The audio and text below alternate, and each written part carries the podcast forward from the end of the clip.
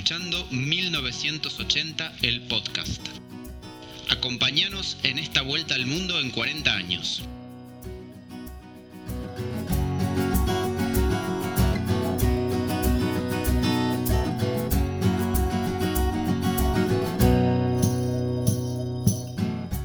Bienvenidos a 1980 el podcast. Seguimos acá con este con esta vuelta al mundo en 40 episodios. Arrancamos hoy. ¿Cómo estás, José? Bien, ¿cómo estás vos, Luis? Muy bien, por suerte. Arrancamos el episodio número 1 después de haber hecho varios intentos en el episodio 0 que éramos dos momias hablando, ahí lo estuve editando, pero bueno, nos divertimos y creo que ahora que tenemos un poco más de contenido para hablar va a arrancar un poco más fluida la conversación, ¿no? Sí, espero que sí, además es un tema sobre el cual eh, creo que tenemos bastantes cosas para, para conversar. Exactamente, estamos hablando de Friends, que va a ser el tema sobre el cual vamos a tratar de filosofar un poco en los próximos minutos. Y bueno, habíamos rápidamente, recordamos que habíamos hecho una lista de 40 temas que van a traducirse en 40 episodios para este podcast. Y el primero es Friends, porque de los 40 temas había 4 con el que habíamos coincidido. Friends era uno de ellos, así que se cae de maduro que teníamos que empezar este viaje al mundo en 40 episodios hablando de estos 6 personajes que se juntan a tomar café en un sillón naranja, ¿te parece? Sí, empecemos entonces eh, contando por qué lo elegimos. A mí lo que me pasa con Friends es que debe ser lejos la serie que más vi. Acá tengo anotado, son 236 episodios, 10 temporadas, se pusieron al aire entre 1994 y 2004 yo creo que empecé a verlo en vivo a partir de la temporada 4 o 5. Ahora vamos a recordar cuál fue nuestro primer episodio de Friends o el que recordamos que fue nuestro primer episodio de Friends. Pero a mí particularmente lo que me pasa es que durante los últimos al menos 14 años siempre me fui a dormir, o no siempre, pero muchos de los días me fui a dormir viendo un uno o dos episodios de Friends. Primero en DVDs y después en, cuando, cuando, cuando explotó Netflix o cuando yo empecé con mi cuenta de Netflix en Netflix. Así que acá sacando cuentas, yo creo que tendría que haber visto, esto es un promedio, por lo menos 33 veces cada uno de los 236 episodios. Y eso es bastante. De todas maneras no es así porque a mí los episodios que más me gustan son los que van desde la temporada 5 en adelante, así que muchas veces omití las primeras temporadas, son las que menos vistas las tengo y eh, me fui a dormir con episodios de la temporada 7, 8, 9 que para mí son las mejores. Probablemente así sea, yo no, tengo, lo tengo, no lo tengo tan claro por temporadas, pero si hay algo que, creo que la mayoría coincide, la mayoría de la gente que vio Friends coincide, es que la, la serie va ganando volumen e interés eh, a medida que va evolucionando. Quizás la primera temporada no es la mejor, eh, la segunda ya es un poquito mejor, la tercera y así sucesivamente. Creo que va, esa es una de las grandes virtudes de, de esta serie. Sí, creo que eso es un consenso respecto a los críticos. Ninguno de nosotros dos pretende ser crítico de cine, pero sí hay un consenso en que la primera temporada, si bien le fue muy bien, es, fue floja hasta ahí y a partir de que la química entre los personajes y sobre todo en los actores que se fueron afianzando mucho mejor en sus papeles,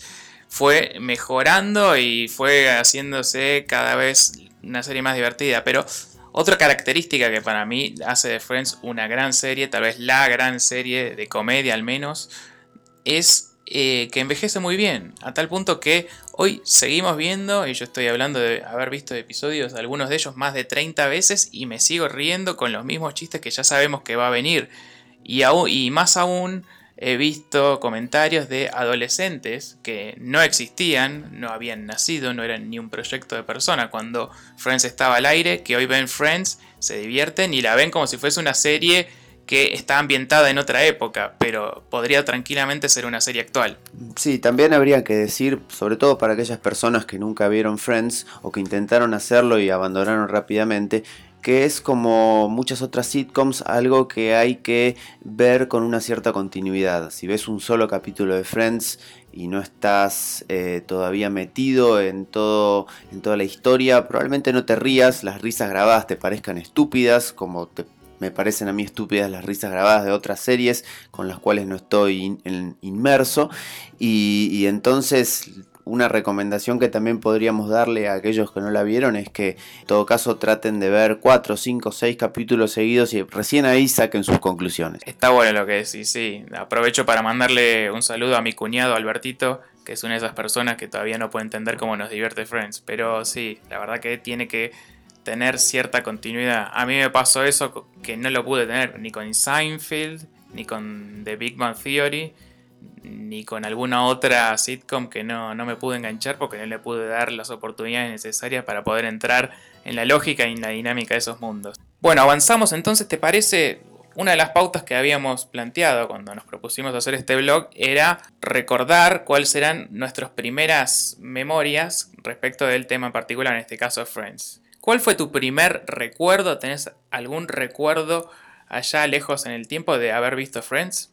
Sí, déjame que te comente un recuerdo de antes de haber visto el programa. Tengo la, en mi memoria recibir, estar mirando la revista de Cablevisión, porque esto hay que explicarlo. Eh, Cablevisión antes repartía una revista, todos los meses te llegaba una revista con la programación del mes de cada uno de los canales.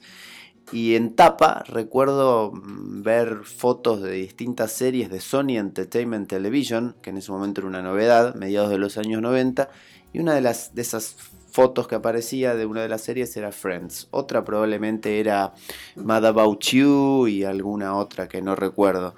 Eh, tengo muy presente la cara de los seis y probablemente ese sea el, primer recuerdo antes de haber visto algún capítulo, haber visto esa tapa con esa foto y después eh, comentando con amigos, eh, eventualmente en algún momento le di una oportunidad. Si mal no recuerdo, iba por Sony los martes a la noche, a las 8, 8 y media de la noche.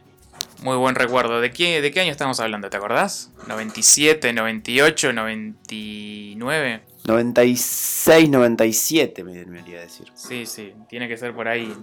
Recordemos que Friends fue una de las primeras series que en Sony podíamos ver en inglés. Antes, esto hay que explicarle a los millennials y a los centennials, antes las series y las películas se veían en español, dobladas al español enteramente. Y mm, cuando empezó el cable en las 90, cuando empezó a explotar el cable, empezamos a ver algunas series, entre ellas Friends, y, atrás de Friends vinieron varias más, que estaban estrenadas con una lógica eh, distancia respecto del estreno en Estados Unidos, porque antes no sé, Blanco y Negro se estrenaba y nosotros la veíamos 6 o 7 años después o 10 años después porque comprarlas era muy caro. En el caso de Friends se estrenaba un episodio y nosotros lo podíamos ver uno o dos meses después y creo que al final incluso los estrenos eran mucho más simultáneos y en su idioma original con subtítulos en español. Sí, es verdad. Y bueno, estaba toda esa eh, ansiedad de ver cada capítulo una vez por semana. Y después, bueno, lo que hacía Sony, que todavía lo hace, ahora lo hace Fox, es emitir eh, diariamente un capítulo. Entonces creo que, bueno, de lunes a viernes a las 7 o 7 y media pasaban un capítulo de las temporadas anteriores y eh, a las 8 u 8 y media, junto con otra gran serie, That 70 Show, que no fue tan, eh, que estaba muy buena, pero no llegó a ser tan exitosa.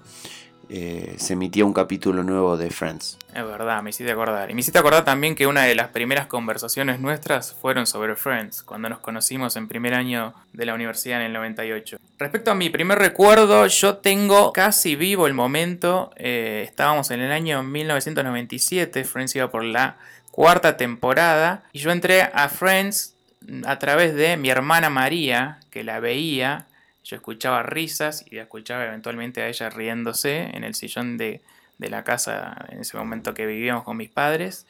Y un día le pregunté, ¿esto es Friends? Me acuerdo de esa conversación.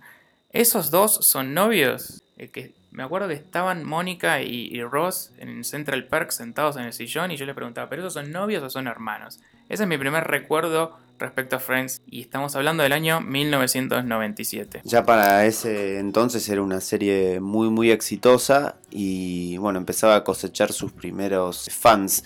La historia de, cómo se hizo Friends es muy interesante y de cómo se, construyeron todos esos distintos personajes que fueron, que fueron, como vos decías bien, ganando en, atractivos, en variantes, en, comicidad, en distintas cuestiones relacionadas al desarrollo de la sitcom con el, con el correr de cada temporada. Vos recién decías que, que la serie envejeció muy bien y estoy de acuerdo, pero si uno ve la temporada 1 solamente, probablemente no diría lo mismo.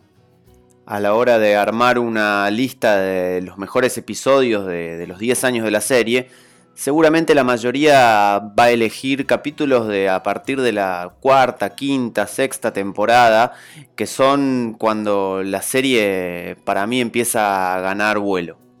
Los personajes se van poniendo cada vez más interesantes con el correr de las temporadas. Como fanático de la serie, si tuvieras que hacer una lista empezando por el que más te gusta y terminando por el que te parece menos interesante, ¿cómo sería? La verdad que son todos muy buenos personajes, pero si tuviese que quedarme con uno solo, creo que el más completo, el que más me hace reír, el que más gracioso me parece es el de Ross. Entonces, mi ranking de personajes es Ross, Mónica, Rachel, Chandler, Joey y Phoebe. Decime el tuyo y después nos peleamos y discutimos.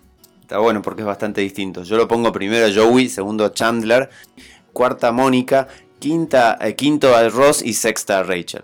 Sí, y este es un ranking dinámico. Yo, si me hubieses preguntado hace 10 años, a Mónica lo hubiese puesto al fondo y casi cayéndose de la tabla. A Mónica entendí un poco sus complejos, de dónde viene todos sus, dramas, su, obsesión por la obsesión, por ser siempre perfecta. Y, y, me hace mucha gracia, me hace mucha gracia cuando baila. Y lo que más me gusta de Ross es cuando habla lento, cuando los chistes también tiene mucho que ver con eso. Para mí, David Schwimmer, de los seis, es el que mejor interpreta personajes, el que tiene más skills, más dotes actorales para poder expresarlos. Y eh, me hace mucha gracia el tema de el nerd haciéndose el gracioso, haciéndose el canchero, esa, esa contrapunto, esa contradicción. Joey es un personaje gracioso, pero un poco me va cansando a lo largo de las temporadas, cuando se va haciendo más nabo y cuando, se, cuando lo van poniendo más así tonto y, nabo. Me va un poco agotando ese recurso del humor tonto. Eh, puede ser, pero es el que a la vez más me hace reír y entonces por eso lo, lo destaqué primero.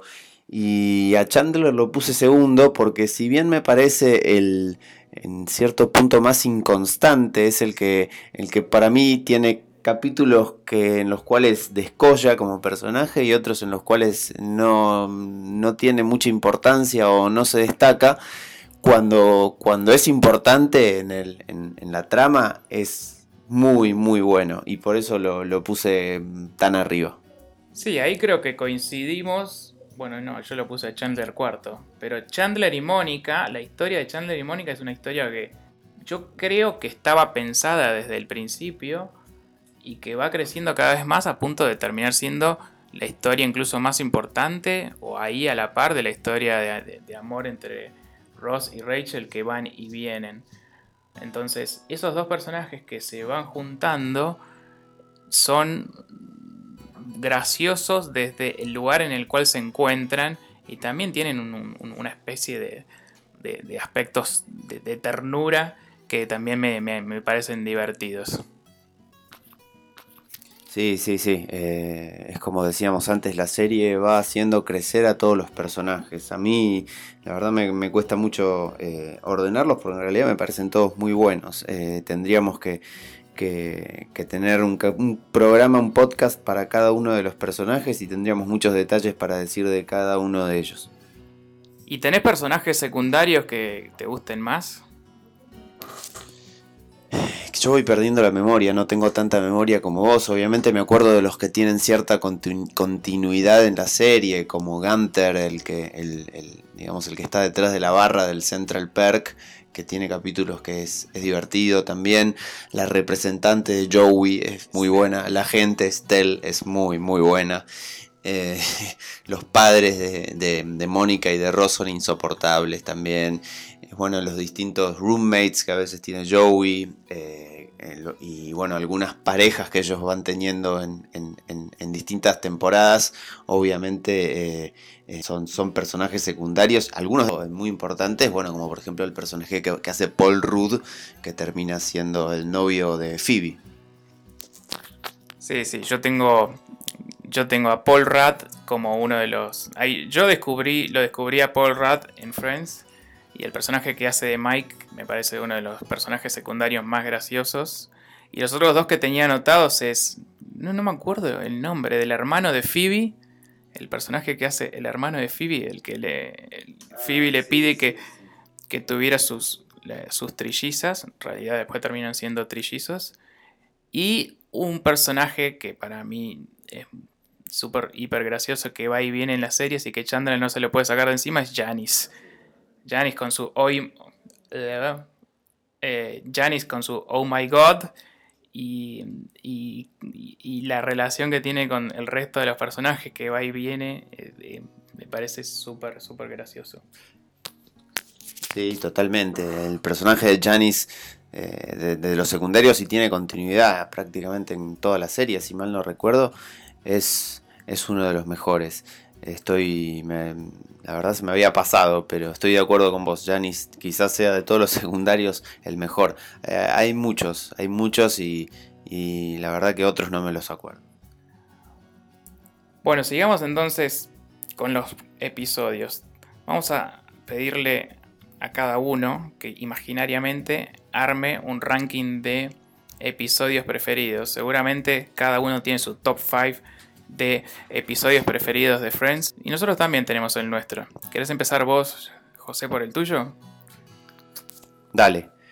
Yo la verdad que no tengo una memoria tan detallada, pero elegí cinco que tengo muy presentes eh, y por eso podría considerarlos como mis favoritos. El primero que voy a citar es de la primera o la segunda temporada seguro, no me puedo acordar bien, pero es un episodio en el cual Chandler se queda encerrado en un cajero automático con una modelo de, creo que era de Victoria's Secret o algo así, eh, un capítulo que hace muchos años que no veo, pero que recuerdo haberlo visto una, dos, tres veces a lo mejor y reírme a carcajadas.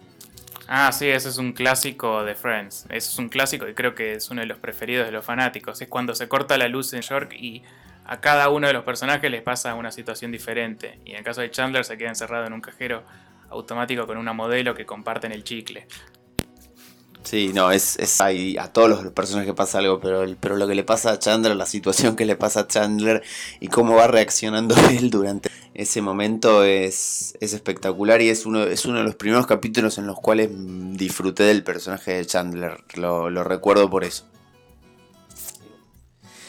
Después, eh, ya de un poco, mucho, un poco no, bastante más acá en el tiempo de, de la, del transcurrir de la serie está el famoso capítulo en el cual eh, Joey y Chandler compiten con Mónica y Rachel en una especie de trivia y el que gana se queda con el departamento del otro, digamos. Eh, y no voy a contar cómo terminó esa competencia, pero es creo que también debe ser uno de los capítulos considerados clásicos. Sí, cuando hacen la trivia y, Rachel y Mónica pierden con la pregunta de, de qué trabaja Chandler Bing. ¿Sabes de qué trabaja Chandler Bing? Eh, bueno, en algo de preguntas más. En algo con datos y que lleva un portafolio. Algo así, digamos. Bueno, ese, es extremadamente gracioso. Eh, creo que es imposible olvidárselo. Después otro capítulo que también es de las primeras temporadas, creo, y en realidad es un recurso que, usaron y, lo vuelven a usar muchísimas otras veces, pero bueno, yo voy a citar el primero. Es el primer capítulo en el cual hacen un flashback al pasado y aparecen todos eh, los personajes, en realidad no todos, los personajes de Mónica, Rachel, Ross y Chandler solamente cuando eran jóvenes y estaban, si mal no recuerdo, empezando la universidad o terminando la secundaria es verlos, eh, bueno, con sus defectos físicos de jóvenes, eh, era algo muy gracioso. Vos decís el que muestran cuando van a la graduación, cuando, cuando los muestran jóvenes y está Ross tocando el, teclado y, Rachel y Mónica están yendo a su graduación? ¿O decís antes de que se junten? ¿Cuál, cuál de los dos? No, ese es, en el cual, bueno, la ves por primera vez a Mónica gorda, Rachel con la nariz y bueno, Ross un poco introvertido y en el fondo enamorado de Rachel ya desde esa época. Sí, sí, el de los 80. No, otro que es también de las primeras temporadas en donde muestran cómo era la vida de ellos antes de, que empiece Friends. Hay uno que muestran que el Central Perk era un bar con, un, con, un, con una mesa de pool y aparece Rachel que no lo conoce a, ningún, que no lo conoce a Chandler, entonces tiene como una especie de aventura con Charlotte, ese no. No, no, no, no, el, justamente el otro, en el mucho anterior a eso. Sí, sí, episodios que después vienen dos o tres más cuando, de, Mónica Gorda son muy buenos. Después otro gran episodio es el en el cual aparece John Penn como actor invitado. En realidad son más de uno, pero bueno, el primero de todos en el cual aparece el personaje de John Penn que hace de novio de, de Úrsula, del personaje de Lisa Kudrow. Eh, y bueno, después tiene un par de participaciones más, si mal no recuerdo. Y el personaje de John Penn dentro de los secundarios, que tiene una participación, me hacía reír mucho también, me acuerdo de eso. Uy, sí, ese era uno de los especiales de Halloween.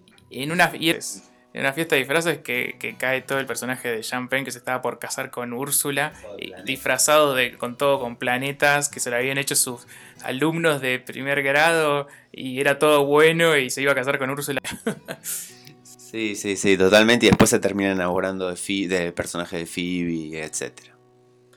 Bueno, y el último que me queda es, eh, no recuerdo exactamente de quién hacía el doble, pero Joey Tribbiani estaba muy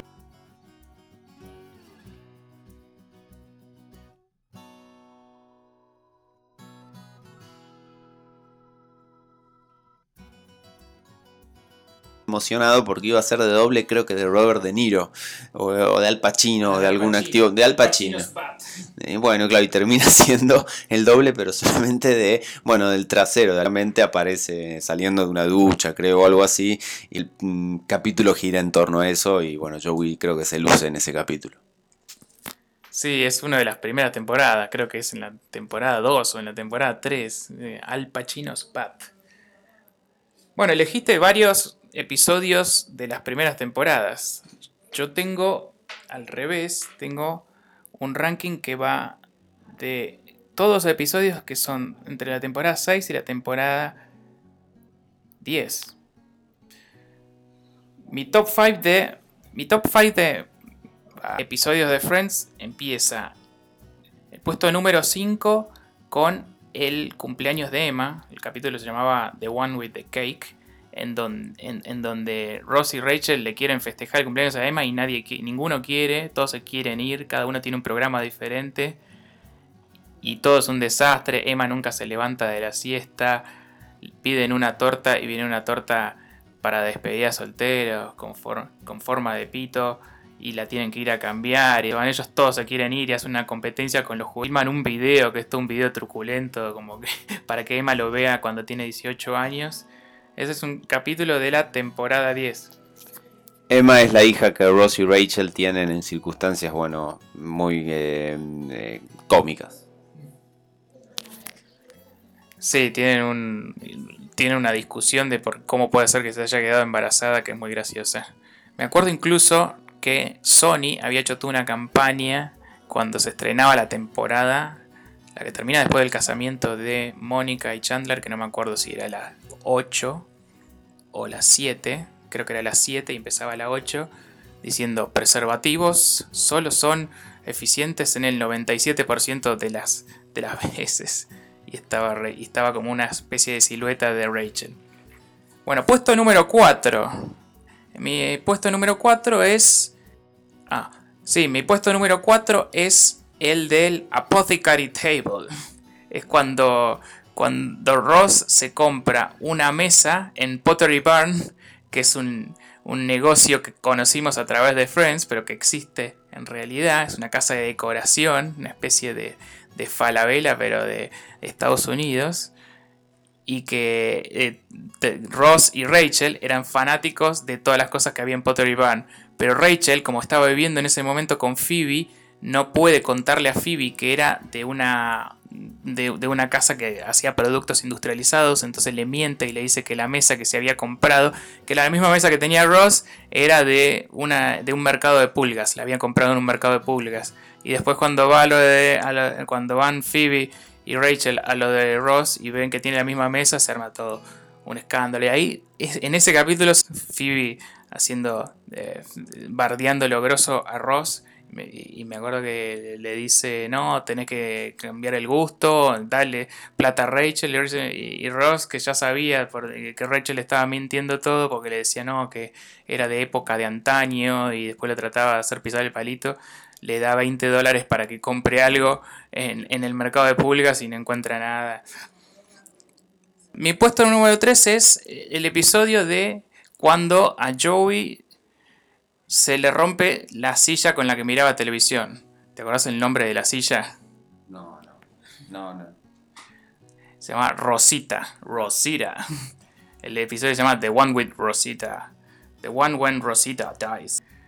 Entonces Rachel le rompe la silla a Joey y le va a comprar otra que es mucho mejor. Entonces Chandler piensa que, se que le rompe la silla a él, porque ya estaba rota. Entonces le trae su silla y en el mismo episodio, Ross y Mónica van a la casa de los padres porque se enteraban que estaban vendiendo la casa, van a buscar a la casa de los padres los recuerdos de la infancia y Mónica se entera que todos los recuerdos de su infancia se habían destruido porque su padre los había puesto contra la puerta del garage para tapar la, la, inundación, para que no se inunde el garage y se proteja su Porsche. Y al final le termina regalando su Porsche.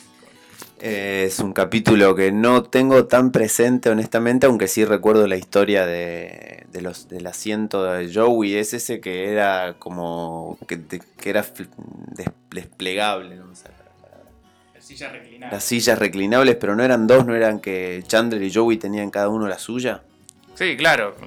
Chandler y, y Joey tenían cada uno la suya, pero en ese momento Chandler ya se había ido a vivir con Mónica, entonces se había llevado su silla. Estaba entonces le reemplaza, cruza el hall con la silla nueva, se la deja a la, de, la de él. Y cuando llega Joey y ve que su silla se había curado, cree que se la habían curado los ángeles. El puesto número 2, mi puesto número 2, casi arriba del ranking, está el episodio de Acción de Gracias de la temporada 9, cuando Brad Pitt aparece como invitado y era un ex amigo de Ross, se llamaba Will, que era un ex gordo, amigo también de Mónica, y que tenía como característica que odiaba a Rachel.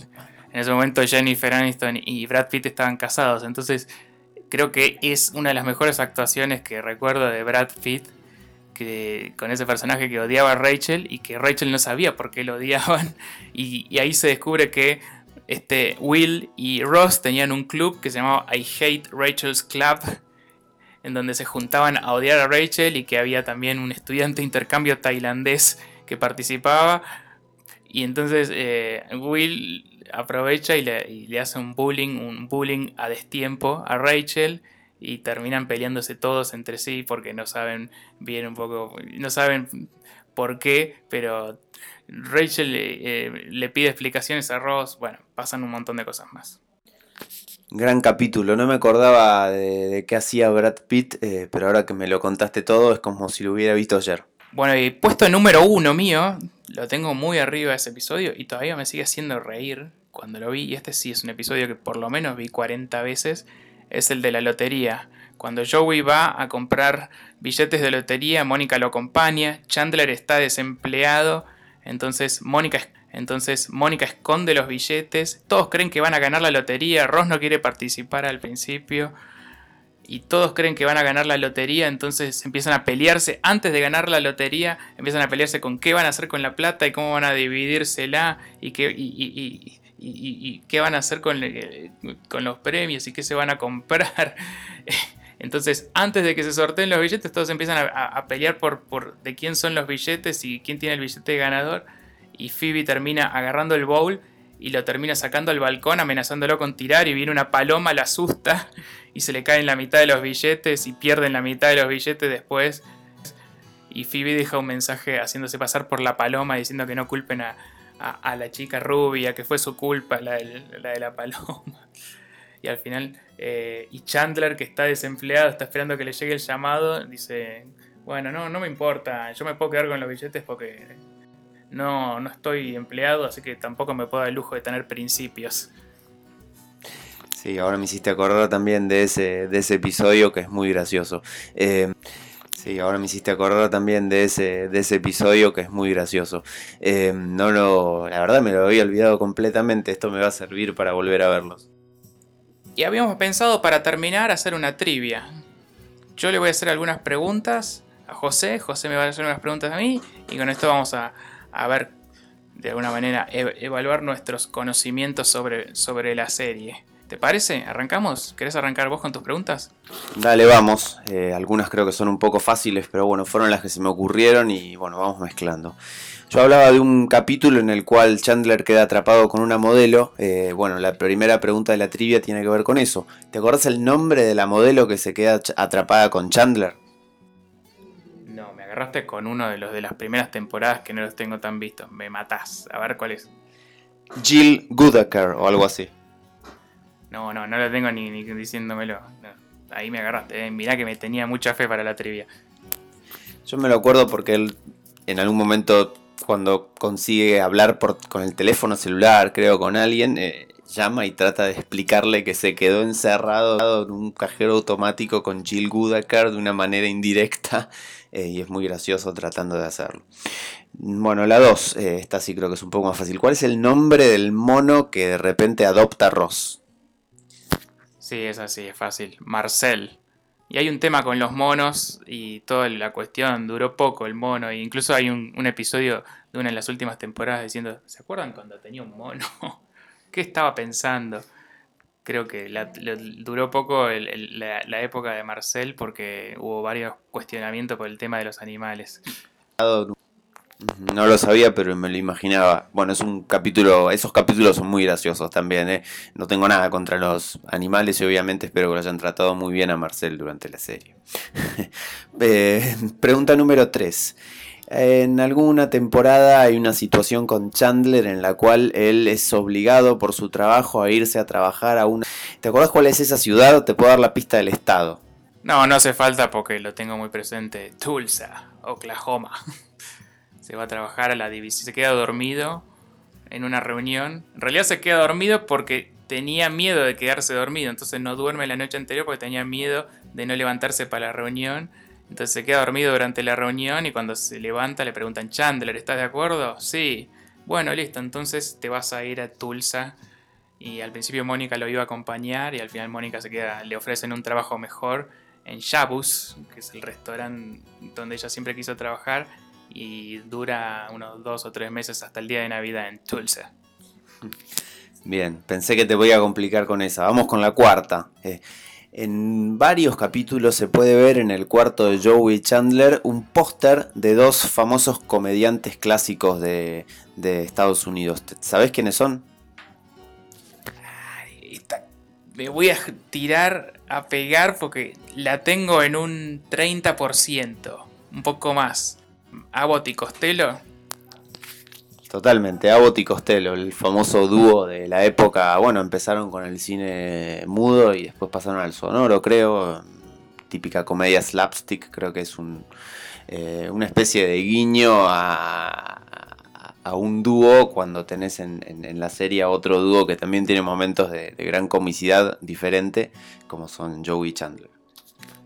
No, estuvo buena la pregunta. Era una buena pregunta porque son esas cosas que aparecen atrás en escena y, las ves, pero no están en primer plano. Y la tenía, lo debo haber visto muchas veces, y lo tenía ahí. fue bueno, fue, fue una tirada a pegar, pero con algo, algo de noción. Bueno, y la última iba a ser una pregunta fácil, ¿cómo se llama la banda que grabó el tema de, las, de la cortina? Pero al final lo voy a cambiar y lo voy a hacer más difícil para complicarte la vida. Eh, ¿Sabes quiénes compusieron el tema I'll Be There For You? No, me quedo con la primera pregunta. La banda se llama The Rembrandts y me voy a tirar a pegar con que lo compusieron los creadores de la serie. Los que lo, compusieron. ¿Cómo se llamaba? Em, Marta Kaufman y David Crane. Kevin Bright. Alguno de esos. Sí, Kaufman, Crane los dos eh, compositores de Rembrandt también, y alguna otra persona por ahí, entre... Eh, sí, hay dos personas más que la compusieron, quería rescatar el nombre de una de ellas porque a fines de, 2019 murió, se llamaba Ali Willis, y era una persona que era un songsmith, como le dicen en, los Estados Unidos a las personas que se dedican a componer temas, básicamente. Era una persona que, por ejemplo, había compuesto un par de, de hits de Earth, Wind and Fire, la banda de clásica de música eh, funky, eh, creo que September y mm, Boogie Wonderland son dos hits de esa banda que de esa banda que compuso esta persona, Ali Willis, que murió en diciembre del año pasado. No, no lo tenía tan, obviamente no tenía todos esos nombres. Podía, podía llegarme a imaginar que eran los creadores de la serie, los compositores del tema. Lo que sí, pero me parece un datazo lo que estás tirando. Y me hizo acordar que, algo que leí en el libro, cuando tuvieron que grabar la escena de la fuente para los títulos principales, la escena con la que abren todos los episodios de Friends después de, después de una introducción, la grabaron bailando al ritmo no de esa canción, sino de Shiny Happy People de REM. Hicieron todas unas pruebas y eso se grabó en un estudio en Los Ángeles a las 4 de la mañana en una fuente que supuestamente tenía el agua climatizada pero estaba bastante fresca y dicen los seis actores de manera unánime que esa fue una escena que todos odiaron grabar. Sabes que recuerdo haber leído esa historia en algún lugar, no lo de Janie Happy People, ahí me, me, me contaste una buena que no la, no la tenía y, me parece muy acertada la elección de la canción para bailar, pero sí tengo muy presente haber leído en algún lado que se murieron de frío eh, mojados por el agua filmando esa escena. Y me hiciste acordar también que eh, tuve la suerte en, un viaje que hice a Los Ángeles hace siete años de estar en los estudios Warner y ver el, digamos, la escenografía con el Central Perk que todavía quedó ahí ah, para que los fans puedan ir, ir, a, ir a ver y sacarse fotos. Y creo que hace poquito armaron una parecida acá en Buenos Aires eh, y había una cola de varias cuadras para poder verla. En fin, el fanatismo por la serie todavía está. No, muy groso, muy groso ese, ese tour por Friends. Yo nunca fui a Los Ángeles, pero me encantaría poder ir. Porque era una serie de las que se filmaba con público en vivo. De hecho, hay en los DVDs, en el, DVD, en los extras del DVD de la décima temporada, hay un making of que es buenísimo. Se lo recomiendo a todos los que lo quieran escuchar. Porque es el making of de uno de los episodios, que creo que es el de, el de, el de Las Vegas que muestran cómo se va desde cocinando el guion hasta haciendo los ensayos, hasta testeando los chistes con el público. Le preguntan a Marta Kaufman, le pregunta al público, ¿a usted le parece que este chiste fue gracioso? Y van ahí haciendo los ajustes finos del guion y es muy bueno. Yo hasta ese momento nunca me vi que la serie se filmaba con público en vivo. Después vi que es algo muy común en las series de esa época, hasta los 90, filmar con público en vivo. Sí, totalmente. Eh, ahí en los estudios Warner tienen esos. Eh, yo podía ver también el, digamos, el lugar donde se filmaba The Big Bang Theory. Y bueno, eh, se ven los distintos escenografías y después hay una pequeña tribuna que, bueno, que se llena de gente y que se pueden que pueden ir mirando las distintas filmaciones de las escenas. Lo cual te da una pauta de que las risas son espontáneas, son risas verdaderas de gente verdadera que está sentada en la tribuna. Bueno, vamos a la trivia mía, ¿te parece? Va a estar difícil esto, me parece. Pregunta 1 para José Llamosas. ¿En qué departamento vive Mónica? ¿El número de departamento? ¿En qué número de departamento vive Mónica? Mira, me vine a preparar internet. Eh, es interesante porque al principio de la serie creo que vive en el 4 y después lo cambian al 19, una cosa a dar una idea de que ella en el primero o en el segundo piso, sino en un piso de más arriba. A ver, bueno, vamos a discutir. Porque creo que el 19 es el departamento de Joey y Chandler y el de Mónica es el 20. Apartment 20, Apartment 20, una vez le grita a un tipo que, que le, que le estaba criticando porque estaba gritando, creo que fue cuando se comprometió. Se venía a buscarme, te va a agarrar mi, mi fiancé. Sí, está bien, el 20. Confío en vos. Esta, esta es fácil, es como para hacer precalentamiento. ¿Cómo se llama la hermana gemela de Phoebe? Úrsula, sí, esa es muy fácil. Se me fue en la mano un poco porque hablamos incluso. Esta es un poco más difícil. Usa Chandler para escapar de Janice. No, me estás cargando. No me acuerdo de ese capítulo. Me parece muy graciosa la idea y no tengo la menor. No, a México. A Yemen. Yemen, la persigue, le dice eh, Chandler le dice a Janice que se tiene que ir a vivir afuera. Dice, ¿a dónde? A Yemen. Bueno, voy con vos. No, no, no podés venir porque es un país. no sé. Bueno, te acompaño al aeropuerto. Y la, persigue hasta el aeropuerto y, le- y Chandler se tiene que comprar un pasaje para tiene que viajar definitivamente allá a, Yemen porque quiere verla hasta que despega el avión. Me olvidé completamente de ese capítulo y así como me lo contás me parece espectacular. Pregunta número 4. ¿En qué universidad enseña Ross? Eh, Columbia. Mm, No, You. Ahí cerca de donde viven ellos. Claro, es verdad. eh, bueno, la verdad que no la sabía. Me tiré un arriesgar. Pregunta número 5.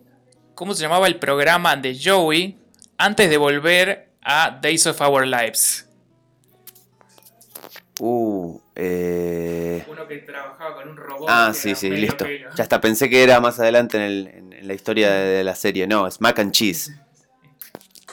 Sí, cuando le levantan mac and cheese y no puede volver a Days of of Our Lives, que al final negocia que lo dejen volver eh, como una especie de personaje que está en coma atrás de unas momias, de unas vendas.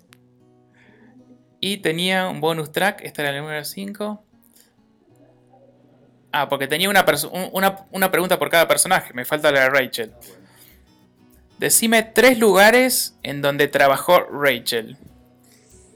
En toda la serie. Bueno, el Central Perk, Polo Ralph Lauren. Y el tercero, no, te lo debo, voy a estar años pensándolo. Eh, La puedes sacar, ¿eh? es una tienda de departamentos bastante conocida en New York. IKEA. Bloomingdale's. Ah, Bloomingdale's, es verdad, ahora me hiciste acordar.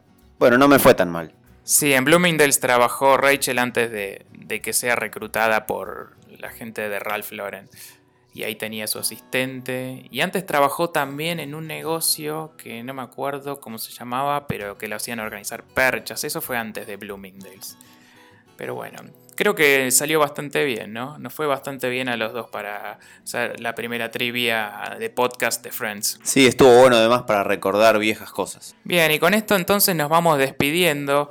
Creo que hicimos un recorrido bastante largo por todo lo que representa Friends para nosotros, con lo cual esperemos que nos hayan acompañado y que la gente que estuvo ahí la haya pasado bien. Escríbanos, coméntenos, díganos qué les pareció, qué podamos mejorar.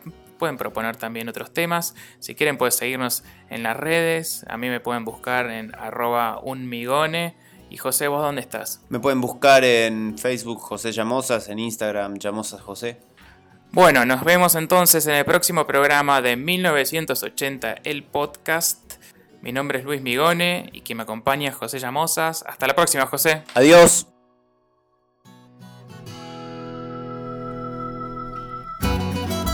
Esto fue 1980, el podcast. Seguinos en nuestras redes. En Twitter, arroba podcast 1980.